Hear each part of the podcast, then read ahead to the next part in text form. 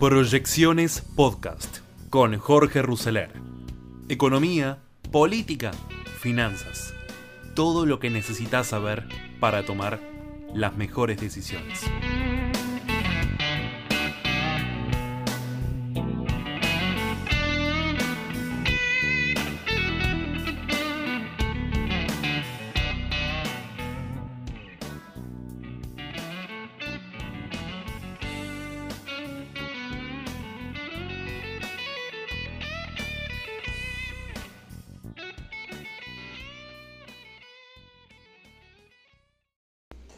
Fónicos, bienvenidos a un nuevo capítulo de Tiempo de Desafíos. Mi nombre es Jorge Ruserer y siempre, como cada semana, cada momento en la semana, un momento de reflexión para hablar sobre los temas de Argentina y del mundo, economía y política.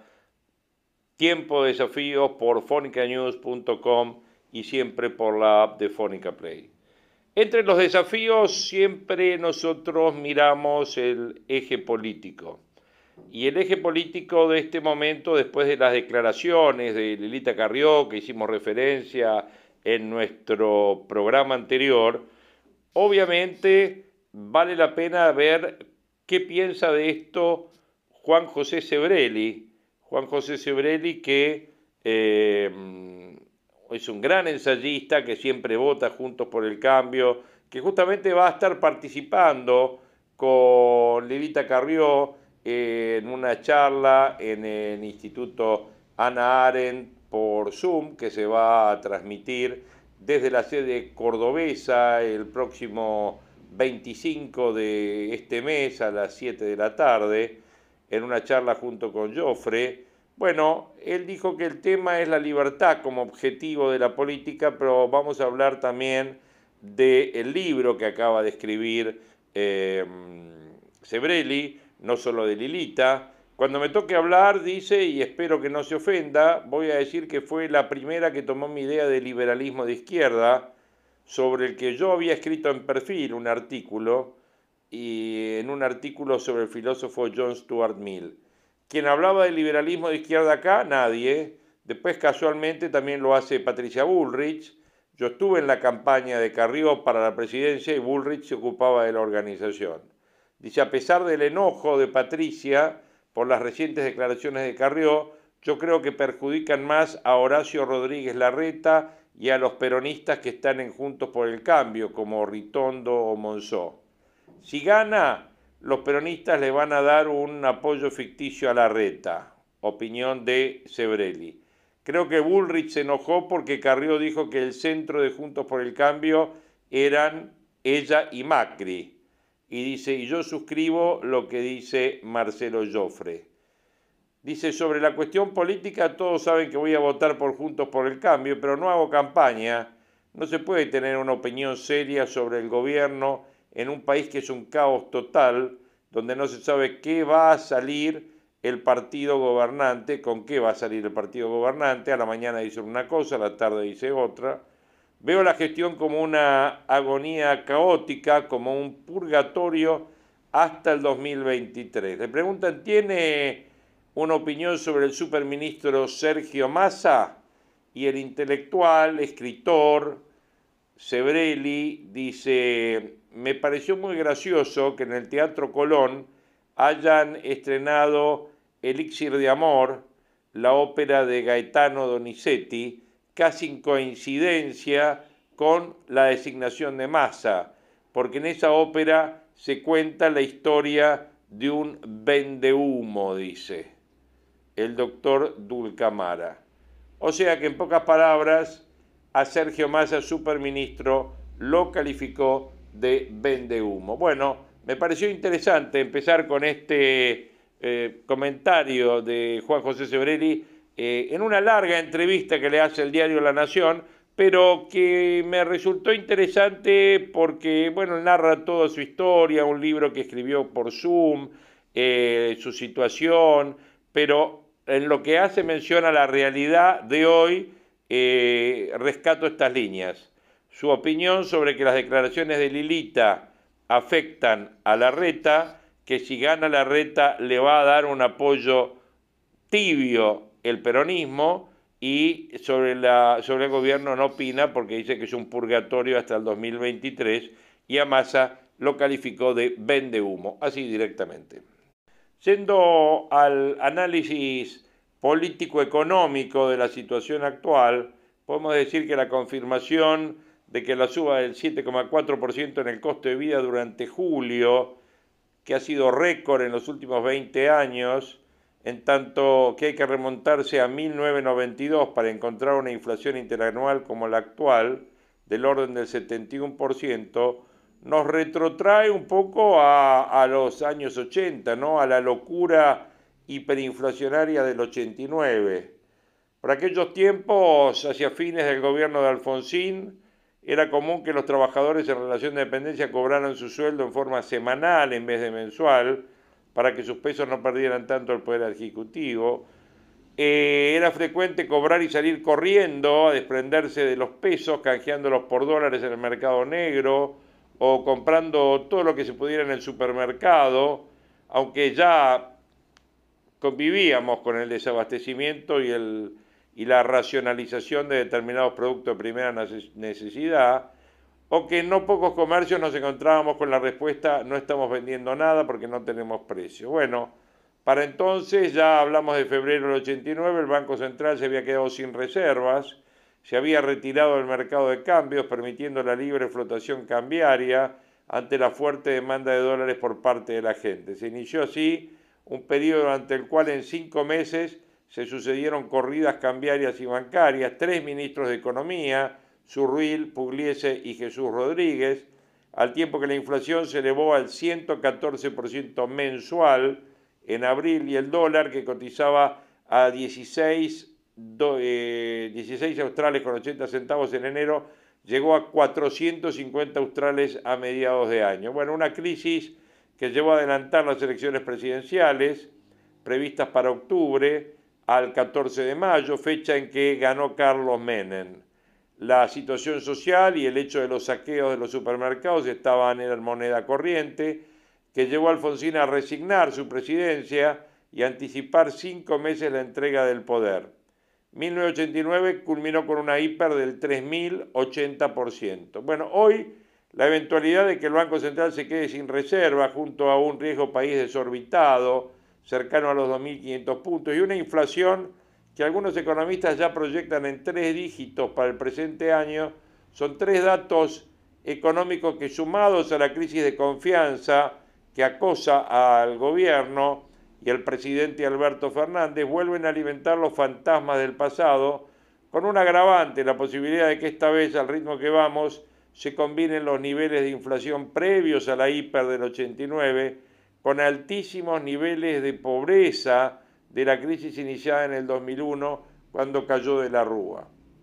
El cambio de expectativas que algunos esperaban que se produjera con la llegada de Massa al Ministerio de Economía no se produjo. Daniel Artana señala que el nuevo equipo económico ha anunciado varios objetivos razonables, pero que no tiene los instrumentos para alcanzarlos. Entonces, ¿hasta dónde llegará la determinación de Sergio Massa y la voluntad política de los líderes de la coalición oficialista para hacer lo que haya que hacer para contraer el déficit fiscal, bueno, eso es una gran incógnita. ¿Cómo se va a bajar la inflación cuando Fernández considera que el problema no pasa por la maquinita en relación a la abultada emisión monetaria? Sin dudas el problema más urgente es cómo fortalecer reservas netas, líquidas, que hoy son negativas en más de 7 mil millones de dólares, según Agustín Monteverde, que abren la fuerte sospecha de que el Banco Central pueda estar metiendo mano a los encajes de los depósitos bancarios en dólares que deberían ser intocables. Desde Economía y la entidad monetaria que conduce PESE se intenta llevar tranquilidad transmitiendo que las importaciones van a disminuir en este trimestre de mano de varios factores. En primer lugar, la reducción de la necesidad de energía importada con el final del invierno, la desaceleración del ritmo de las importaciones por un menor nivel de actividad económica para los próximos meses, la suposición de que muchas empresas se cubrieron durante los últimos meses y que ya importaron de más para garantizarse el stock. Bueno, el gobierno confía en que las maniobras de sobrefacturación de importaciones tan típicas de estos momentos con brechas grandes como la actual caerán por el hecho de una mayor vigilancia por parte de las autoridades nacionales. Junto a esa caída de las importaciones que aguarda el gobierno y reduciría la demanda de divisas, se espera llegar a un entendimiento con el sector rural para que liquide soja, que permanece en silobolsas, para que descomprima la presión por una devaluación del peso en el mercado oficial de cambio. Sin embargo, nada de lo anterior quita que el Banco Central pueda continuar acelerando la pauta evaluatoria en el mercado mayorista, de manera tal que ésta pase a estar más a tono con la inflación. Mucho menos imaginar que se podrá seguir recurriendo a políticas monetarias expansivas para hacer frente a los vencimientos de deuda pública o desequilibrio fiscal.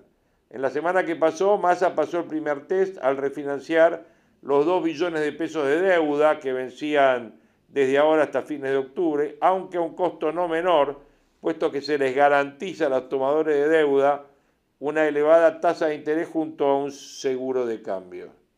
Se asiste a un injustificado optimismo que reina en el equipo económico mientras la inflación no cede y se demora la designación de un viceministro de Economía. El mercado sigue esperando señales del nuevo ministro, mucho más fuertes como el anuncio ya no de medidas aisladas, sino de un plan integral. Massa deberá demostrar a todos los agentes económicos si llegó a donde está es para aportar soluciones duraderas o si será una parte más del problema. En otras palabras, si va a tomar el toro por las astas o apenas buscará alargar la mecha de la bomba para ganar tiempo y postergar así las decisiones más trascendentes. Dudas que hay en el mercado, análisis en tiempos de desafío.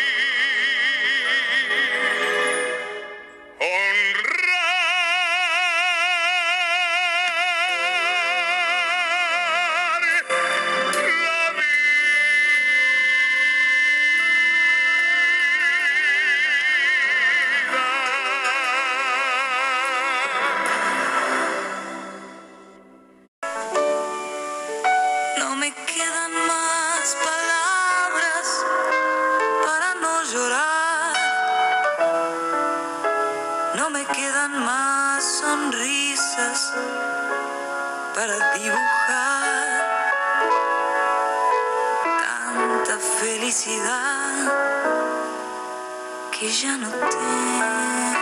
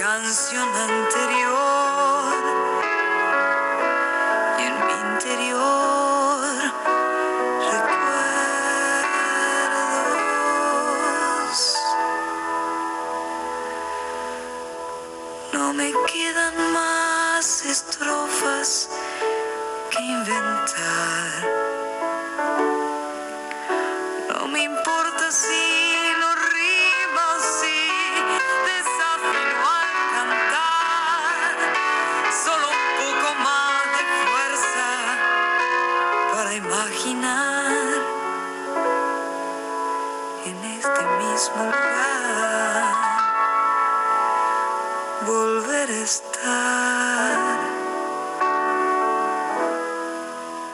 de nuevo.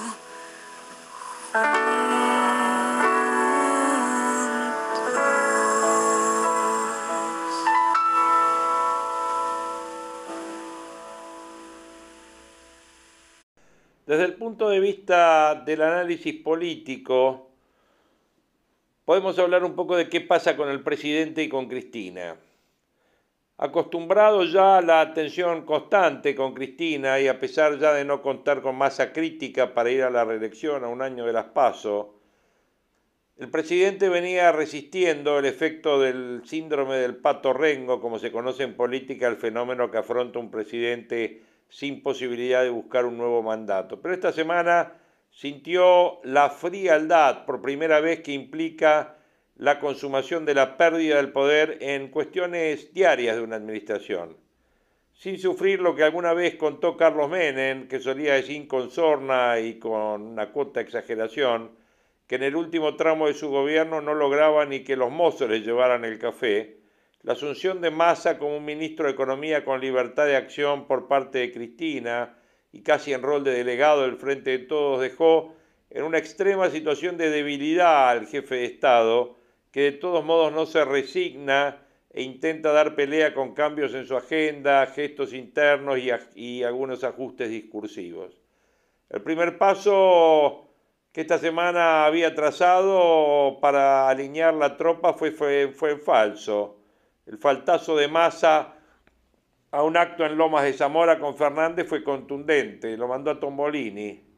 Aunque había sido anunciado en la agenda que distribuyó el gobierno y su equipo se esforzó por explicar que el tigrense había decidido quedarse trabajando en el Palacio de Hacienda, su ausencia se leyó como el aviso de que no se someterá a los caprichos de agenda que quiere imponer la Casa Rosada y que dispondrá cómo y cuándo pegarse al mandatario. Quiere evitar lo que padeció al arribar a la jefatura de gabinete Juan Mansur, que terminó fagocitado por Fernández.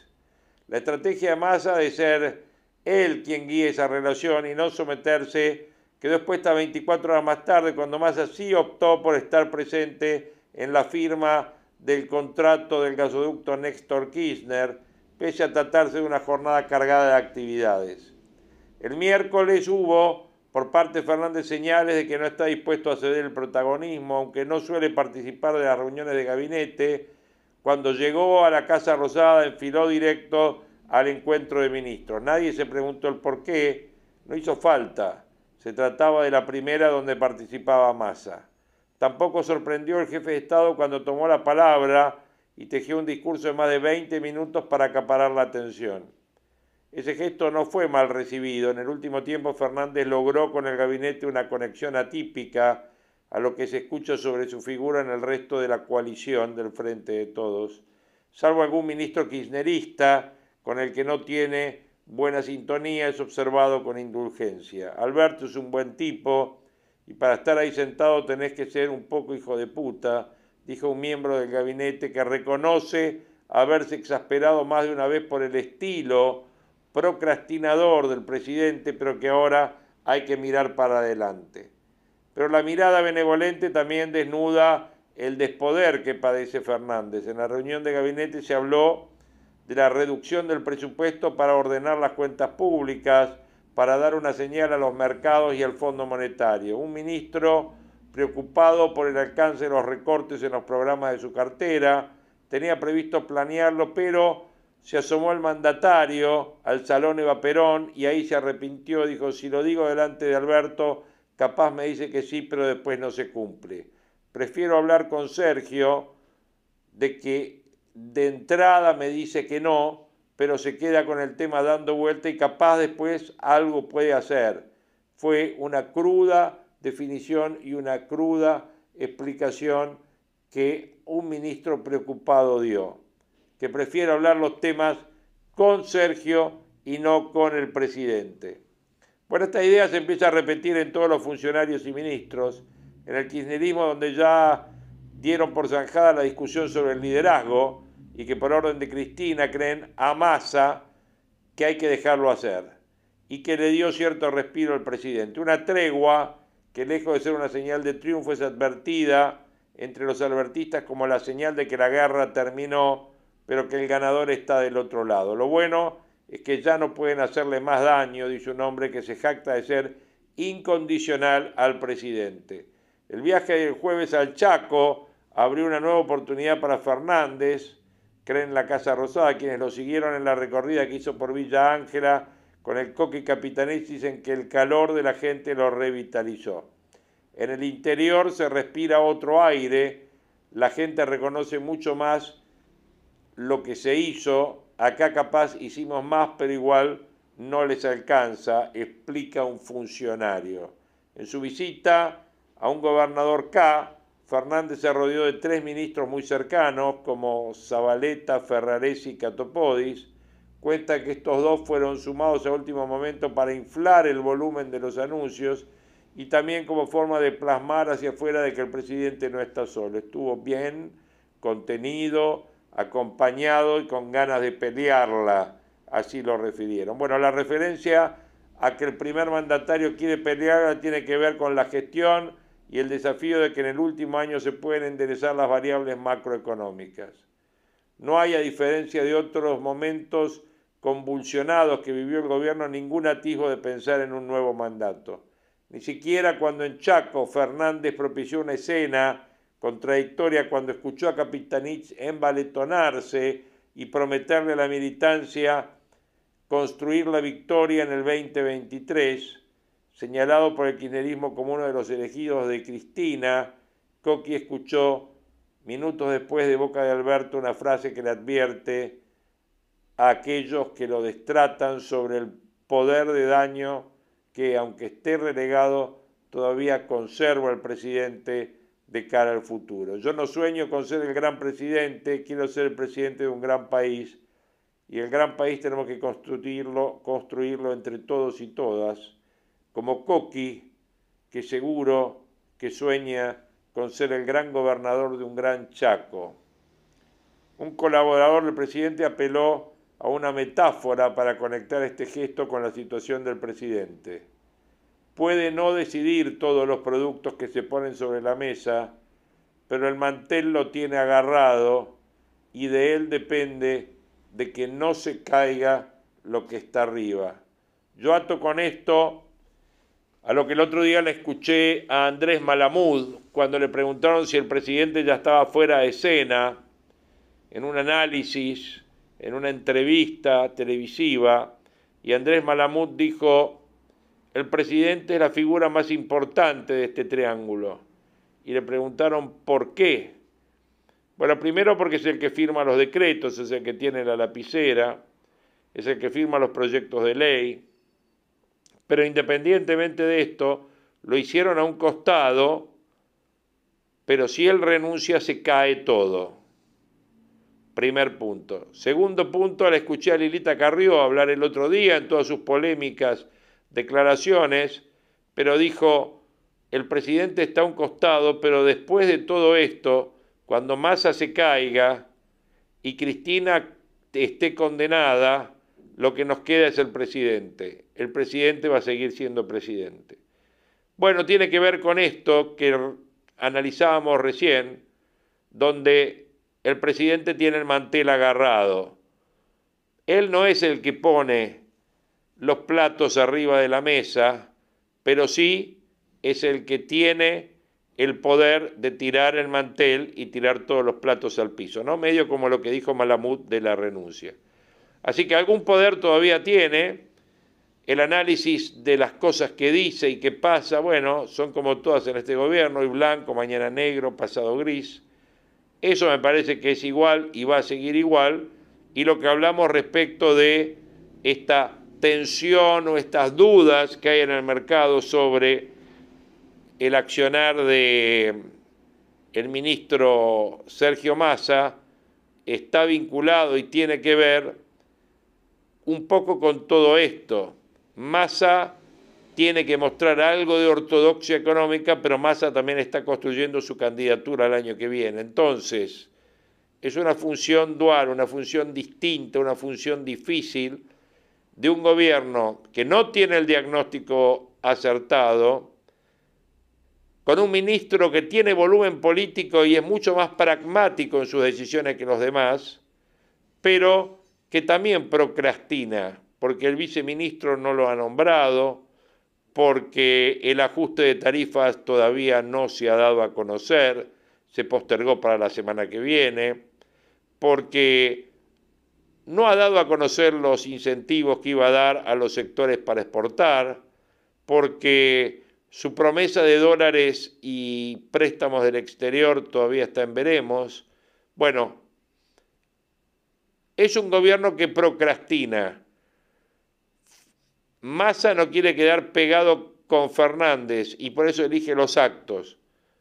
Pero ojo que gran parte del mercado ya lo tilda como un ministro vende humo. Así que, bueno, veremos un poquito lo que pasa.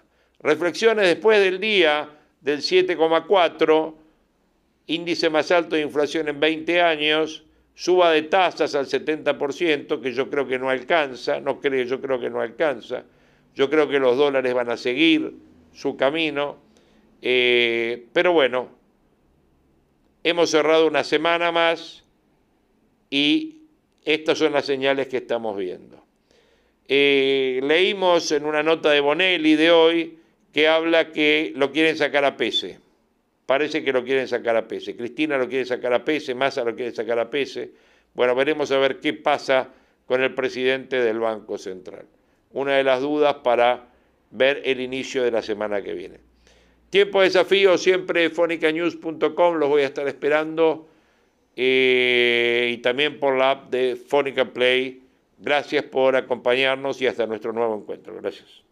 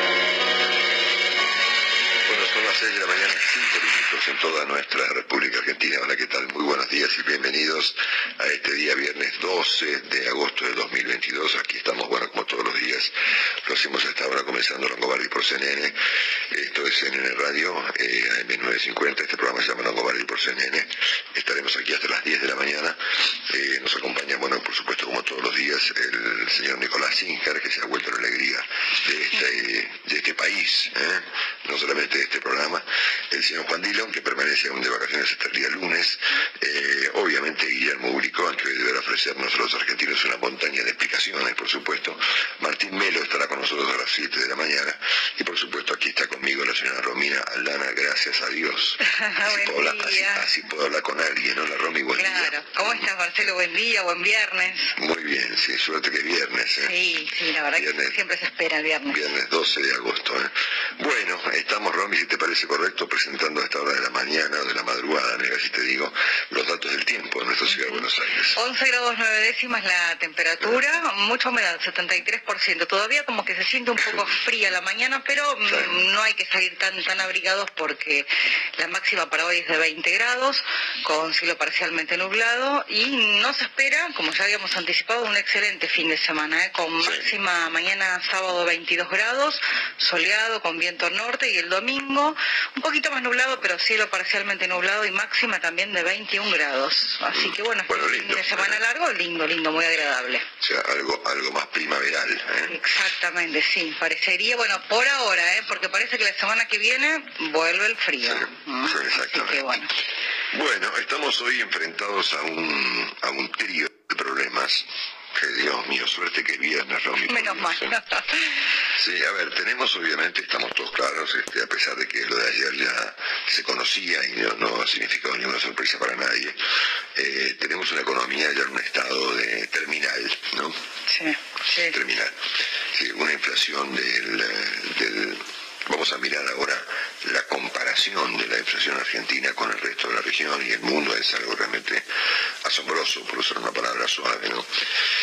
Una economía que está en un estado muy, muy complicado, muy complicado, con tasas de interés volando por las nubes, riesgo país altísimo, inflación desbocada, eh, bueno, una situación muy compleja, que no está sola, ¿no? Está acompañada de dos problemas adicionales complicadísimos que mm, agravan el cuadro, ¿no? Eh, el primero es que mm, el gobierno está muy complicado. Si ayer el presidente Fernández y su portavoz, señora Cerruti, han ofrecido un catálogo de disparates eh, como pocas veces se ha visto en Argentina. Es decir, todo el mundo puede tener un problema, la Argentina tiene un problema muy serio, pero arriba de ese problema tenemos una interpretación, un diagnóstico de las cosas que agrava el cuadro. Claro, tal cual. No lo mejora, lo agrava, ¿no? Ujú, sí. Eh, y en tercer lugar, esto se completa con una oposición que está totalmente dinamitada, Entonces, el, panorama general, a, pesar de que estoy mencionando tres cosas que no son novedosas, que todo el mundo las conoce, pero es muy importante mirarlas en su conjunto, ¿no? La economía que está al borde de una situación mucho más compleja que esta. Si miramos la, la foto de Der Grave, si miramos la película, ni te cuento, que tiene arriba a un gobierno que interpreta esta situación de una manera directamente desopilante, ¿no? Desopilante. Ayer, por ponerle que la señora Cerruti dijo ayer un montón de cosas que, que por lo que por lo disparatadas eh, irritaron a mucha gente. Pero las cosas que dijo el presidente, Claro, Claro que sí. Y en tercer lugar, la oposición que entró en una etapa de, yo no sé si de ruptura, pero Y pero da bueno, esa sensación que sí, bueno, ¿no? Que está complicada, la ¿no es crisis, claro. Entonces, esta es una crisis que hay que mirarla en su conjunto, ¿eh? que está compuesta no por uno, sino por un conjunto de elementos que al mismo tiempo se conectan, se retroalimentan ¿eh? y presentan a los argentinos un escenario, obviamente, que todo el mundo sabe, de mucho desconcierto. Eh, así que bueno, de esto va a tratar el programa de hoy, de esto va a tratar en gran parte el resumen de esta mañana de, de viernes 12 de agosto, que vamos a presentar en muy poquitos minutos más. eh, y yo cuento con la paciencia de ustedes, por supuesto, no solamente de Romina, sino de todos los oyentes, para escuchar las cosas que les voy a contar en unos minutitos más. ¿eh? Preparamos, Marcelo, entonces. Ay, ay, ay, Vamos. Romy, Romy, Romy. Tell me what say you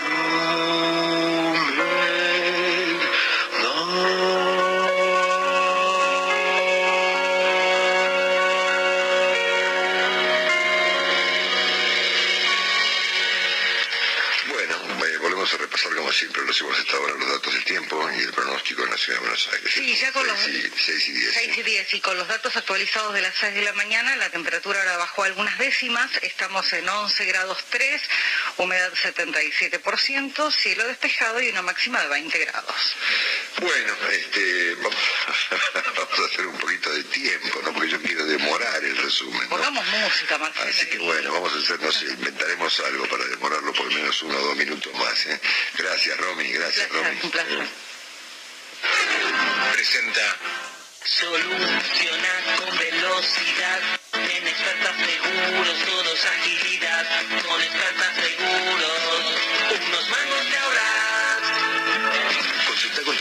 asesor de seguros y contrátalo con un descuento de hasta el 30%. Experta Seguros, a tu lado, en todos lados. De proveedor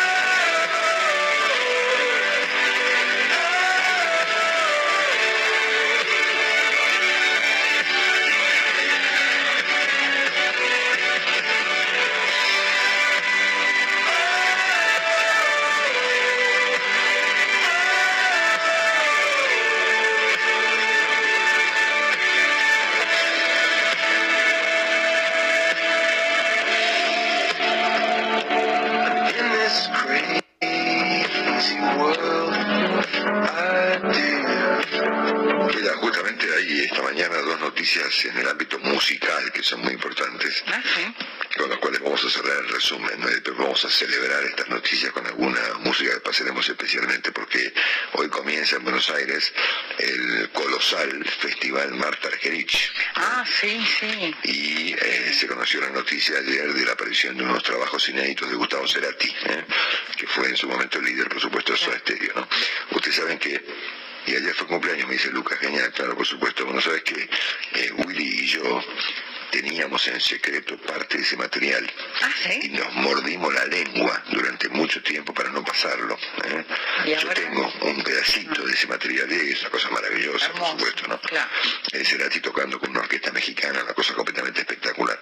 Y estoy, demora- estoy haciendo tiempo, ¿eh? estoy haciendo tiempo. Sí, hagamos tiempo, Marcelo. Estoy haciendo tiempo. Hablemos Y otra ustedes- cosa. Y como ustedes saben, si han escuchado mis comentarios sobre el tema durante muchos años, mi impresión personal es que Marta Argerich, si no es la mejor pianista de la historia, le pegan el palo, ¿no? Marta Argerich Argentina, hace años de años se fue a vivir a Bélgica, ella vive en Bruselas, eh, y es un animal, no es un animal, no es un león. ¿eh? Realmente, sí, la mejor, sí, mejor la de mejor de todas, ¿no? Probablemente habría que compararla con, no sé, con Ansel Blender, con algunos pianistas muy específicos para encontrar un, un para- un parámetro para medir la magnitud y la influencia de Marta Argerich a nivel mundial. Como siempre pasa con algunos argentinos exitosos en el exterior, en Argentina no se valora especialmente el papel que ha tenido ella a nivel mundial, ¿no? Pero bueno, es una, una figura excluyente eh, del arte en el mundo, eh, una figura excluyente del arte del mundo. Así que bueno, vamos a, a ocuparnos un poquito de ellos dos esta mañana, de Cerati y de Marta Argerich, para, para cambiar un poco, el- para cambiar un poco de tema, ¿no es cierto? así nos vamos en paz el fin de semana. Sí, vamos a sí, sí, por, por pocas horas. ¿no Por cierto? pocas horas. Bueno, Romy, si tenés paciencia, te voy a contar, el resumen te lo voy a contar a vos, mira. Bueno, te voy oh, a qué contar lujo, cada qué lujo. Bueno, te lo voy a contar a vos. Mira, mira, Romy, ayer se conoció una inflación que, por supuesto, como bien dice nuestro amigo el doctor de Pablo, hace mucho no hablo con él, eh, eh, eh, es una noticia, pero no una novedad. En Argentina, Obviamente las cosas, eh, viste que, la Argentina funciona de modo un poco histérico. ¿eh? Todo el mundo sabía que la inflación iba a estar alrededor del 7,5 o 8%. Entonces el momen- en el momento que apareció el dato, ¡ah! se armó un despelote fenomenal. Pero bueno, esto es más viejo, ¿no? Este dato se conocía hace, hace más de un mes. Se sabía que la inflación iba a estar en torno al, en este caso fue el 7,4%, ¿no? La más alta en 20 años, eh, cosa que importa poco, si lo, lo que importa es cómo, que proyecta esta inflación, ¿no es cierto? Es decir, Claro. las consecuencias que tiene eh, en un país una inflación de semejante envergadura, ¿no es cierto? Eh, esta inflación acumula, si uno, si uno mira para atrás, ¿eh? acumula 71% en 12 meses, pero como bien conversamos ayer con el economista Juan Luis Burr de Fiel, esta inflación se, ya se proyecta en el orden del 110-112% anual. Si uno mira, eh, no voy a detenerme ahora en muchos de ellos, pero después lo podemos hacer con Willy, si uno mira para adentro los números, qué pasó adentro de este, de este eh, número tan 7.4. escalofriante, 7 7.4, eh, si pensemos que no es un promedio, es decir, Argentina tiene muchos precios que están congelados, ¿no? Sí. Entonces eso agrava la, la situación, ¿no es cierto? Bueno, si uno mira para adentro, encuentra algunos elementos que componen el índice, como por ejemplo indumentaria y calzado, que anualizados han superado el 100% de aumento. Totalmente, sí. Fue 100,5 ¿eh? los casos de indumentaria y de calzado. Así que es un dato que, bueno, nada, poco común. Ahora, es muy importante, me parece a mí, sobre todo considerando los argumentos que ofrece el gobierno, eh, que eh, eh, adjudica semejante tasa inflación básicamente a la guerra, qué está pasando en la región y en el mundo. A nivel mundial, estamos en un pequeño grupo de cinco países con inflaciones estrafalarias, ¿no? Eh, el Líbano, por ejemplo, 210% anual, Venezuela, eh, 167, eh, Argentina, eh, que esto bueno, a 71, pero va a ser obviamente prácticamente el doble, Turquía e Irán. Es el club de países que no pueden tener moneda, ¿no? Porque por- con independencia de la cuestión de, de que este es un dato que nos ofrece un aumento de precios, si uno lo conecta con la política, encuentra que no hay forma de gobernar un país sin moneda. O sea, sin moneda no hay poder político. Este es uno de los problemas que enfrenta o enfrentaba ya, ya, ya no por ahí el presidente Fernández. Es decir, no hay poder sin moneda. No hay poder político. ¿eh? Bueno, ahora si miramos la región, eh, encontramos, por ejemplo, inflación de julio, ¿no? México, 0,7. Colombia, 0,8. Ecuador, bueno, es un caso especial, 0,2. Brasil, menos 0,7. Bolivia, 0,6. Uruguay, 0,7. Perú, 1. Chile, muy mal, 1.4. Y Venezuela, en julio, 5.3, por debajo de la Argentina. ¿eh? Si miramos estas inflaciones anualizadas, ¿eh? hemos visto estos datos de la región, Paraguay, me olvidé, perdón, 0,7. ¿no? O sea, uno puede ver que la región está entre el 0 y el 1. ¿eh? Sí, no supera el 1. Eh, cero y el uno. No, no hay, excepto Perú, que está en 1 y Chile 1.4. La región está entre 0 y 1, 0,7, 0,9, 0,8, etc. Si lo miramos anualizado, México tiene 8, Colombia tiene 10, Ecuador tiene 3, Brasil tiene 10, Bolivia tiene 2. Eh, Bolivia tiene 2% de inflación anual. Bueno, muy bien. Eh, Perú tiene 9,2, Chile tiene 13, está más complicado, y Paraguay tiene 11. ¿eh? Eh, y, y Uruguay y Venezuela, perdón, está proyectando ahora una inflación, no sé por qué, de 139. Igual a Venezuela no le creo nada, pero no importa. En cualquier caso, lo que tenemos es una, una, un, un conjunto de países que nos rodean afectados por los mismos problemas que está afectada la Argentina a nivel mundial y que no tienen la tasa de inflación des- de- desbocada que tiene la Argentina. Acá entramos en la peor parte de la historia, que es la interpretación que hace el gobierno eh, de esta situación. Porque bueno, ponerle, vamos a verlo en beneficio del debate, ¿no? Bueno, nos pasó esto, ¿no es cierto? Se desató la inflación, ¿no es Sí. cierto? Bueno, nos enfermamos, ¿no? Ahora, el problema acá es el médico, ¿no? claro. Y eso agrava el cuadro, lo agrava mucho. ¿eh? Em, entonces, eh, empecemos por la señora Cerruti, que es la portavoz del gobierno del presidente Alberto Fernández, que interpretó en el día de ayer que estamos este, entrando en una zona de sensación de estabilización, ¿no? Yo no sé cuál sensación. eh, a ver, se es estable o no se es estable, ¿no? Los datos, los números son concretos. Son números, es decir, esto de la sensación de es muy raro, Claro. pero vamos a, vamos a, a presentar ustedes para que lo escucharon, digamos como una pieza antropológica, así que vamos a mirarlo como si fuéramos un museo y miráramos un espectáculo, como si fuera el cine, ¿no? Y viéramos cosas, y mire, esta señora, mire lo que dijo esta señora, que estamos en una sensación de estabilización. Hay una sensación de estabilización en muchísimos sistemas. En principio, los dólares financieros cayeron un 15% aproximadamente, lo cual significa, después de varios días ya, que pudimos estar frente a lo que fue un intento de corrida y una especulación buscando una devaluación, un intento de corrida cambiaria que se le pudo hacer frente y que está estabilizado. Bueno, ustedes usted vieron que el presidente está ahora enfocado en protagonizar actos. Y en los actos que se hace, Romy, se habla. Sí, ¿no es se habla y sí, se habla, ¿no es cierto? también, ¿no? Bueno, entonces el presidente, eh, eh, en un acto que donde estuvo en Villa Ángela, en la provincia del Chaco, Sí.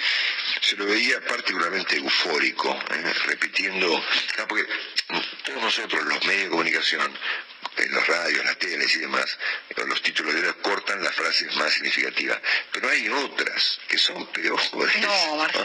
Después se las voy a contar. Bueno, claro, el presidente ayer ofreció un catálogo de anacronismo. O sea, gritando frases de Vita, digamos, es una cosa ya muy vieja. Claro, ¿verdad? aparte no, bueno. no es necesario gritar. El, claro, este, el presidente ayer dijo que el tiempo le dio la razón, ¿no? Y que la economía se podía recuperar. No sé, por ahora no, ver, no, no me doy. En un momento me confundió, porque dije, a ver, ¿qué está- ¿estará queriendo decir algo el presidente que nosotros no vemos? ¿no? Claro, capaz que puede ser eso, Marcelo. ¿Cuál tiempo le dio qué razón? ¿no? Estamos hablando del presidente, porque si viene un periodista, yo o cualquiera, dice una pavada, bueno, no, es inofensivo. Ahora, el presidente de este país ayer ofrece un discurso a los gritos y dice que el tiempo le dio la razón y que la economía se podía recuperar. En cualquier caso, el presidente habló ayer de la inflación y admitió estar preocupado, pero no tener solución. No, quiero quedarme con un discurso donde ustedes digan, pero este tipo no ve lo que pasa con los precios, sí que los veo. Y sí que me preocupa. Y por eso, y por eso hemos dejado todas las paritarias abiertas para que los sueldos le ganen a la inflación. Y por eso ayer anunciamos el aumento de los jubilados y un bono especial para nuestros jubilados, para que le ganen a la inflación los ingresos de los jubilados. Y mientras tanto, Estamos haciendo desde el Estado los esfuerzos que correspondan para aportar a resolver el problema inflacionario. Y sepan que conozco el problema, que no me desentiendo y que lucho todos los días para ver cómo encontrarle a, a un problema, una salida a un problema que además no es solo argentino, es un problema que se ha desatado en el mundo. Bueno, claro, se desató en algunos lugares del mundo, en el Líbano, ¿no es cierto? ¿Eh? En Turquía, en Venezuela, eh, ponerle ahí datos que acá no tenemos, pero ponerle que en Sudán, ¿no es cierto? ¿Eh? O en lugares por el estilo. No parece ocurrir en todo el mundo. Sí, sobre todo en la región sur, ¿no? Que, que son nuestros, nuestros Sí, países acá en la vecinos. ¿Cómo región hacen? está ¿Cómo todo hacen cero eso? coma, ¿no es cierto? Bueno, en algún momento el presidente eh, también eh, empezó, viste, eh, que hacen como si en campaña, que Argentina podría producir no sé cuántas cosas. Pero en este, en este corte que vamos a ofrecerles ahora, hay una clave, ¿eh? que a mí me pareció muy interesante, me parece muy interesante siempre. Lo escuchamos, es el presidente hablando de lo que la Argentina puede hacer, ¿no?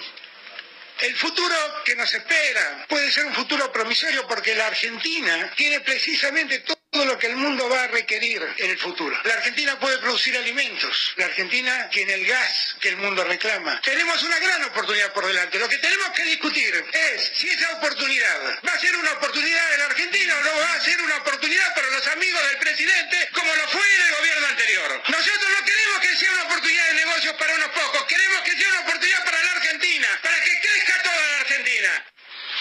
Ay, ay, ay, ay. Bueno, muy bien.